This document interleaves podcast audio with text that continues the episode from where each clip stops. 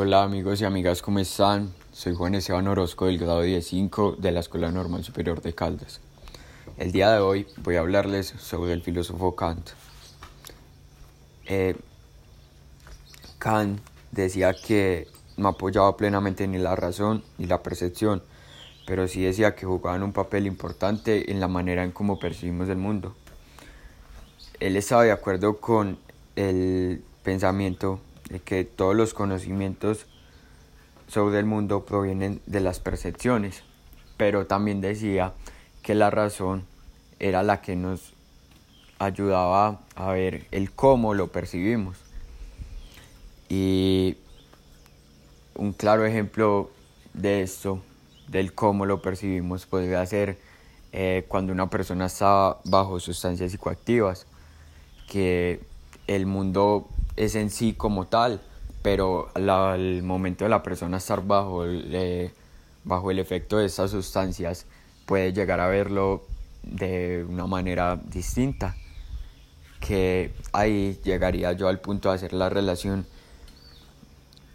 en que en que el, en el aporte que él hizo a la filosofía y fue el separar la cosa en sí y la cosa para mí,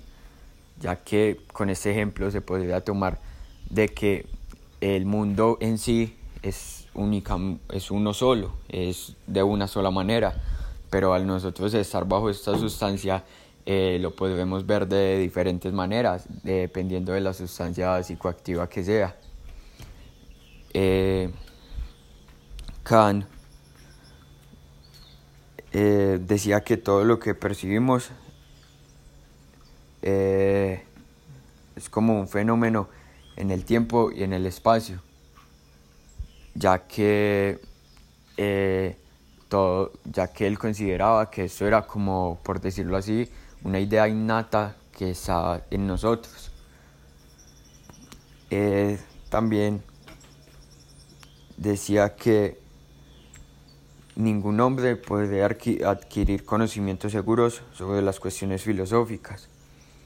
ya que eh, estas cuestiones filosóficas se salían eh,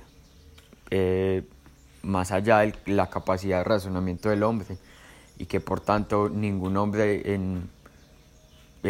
podría ser capaz de descifrarlas y dar respuesta a preguntas de que si existe un Dios,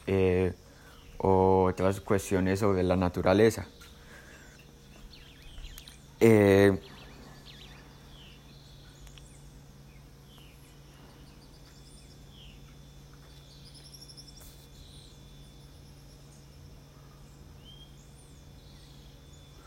Kant eh, decía que eh, para él no existía una, una idea de Dios verdadero, sino que él en su, en su importancia a la religiosidad decía que eh, en esa no tenía eh, cabida ni la, ni la razón ni la percepción,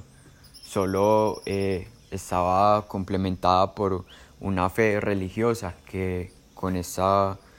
se podría llenar el vacío que dejaba la razón y la percepción. Eh, Kant también hablaba de una ley que es eh, causa-efecto, que él también decía que podría ser propia de nosotros y que en todo momento la iba a estar en, nuestro mundo y en, eh, se vería reflejada en cada acción que realizáramos nosotros, lo cual lleva a decir que eh, no, nosotros no estamos en una capacidad de libertad, de libre albedrío, porque sabíamos que si hacíamos algo, eh, alguna repercusión vendría a nosotros. Eh,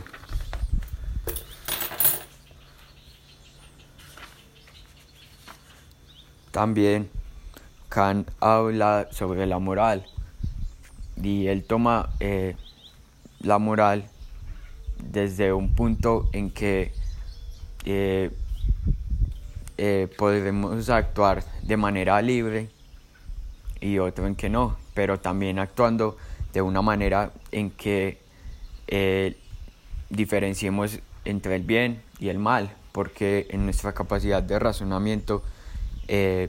estamos eh, en la capacidad de decir qué es bueno y qué es malo para nosotros. Y llevándola a la moral de Kant, él decía que teníamos que actuar eh,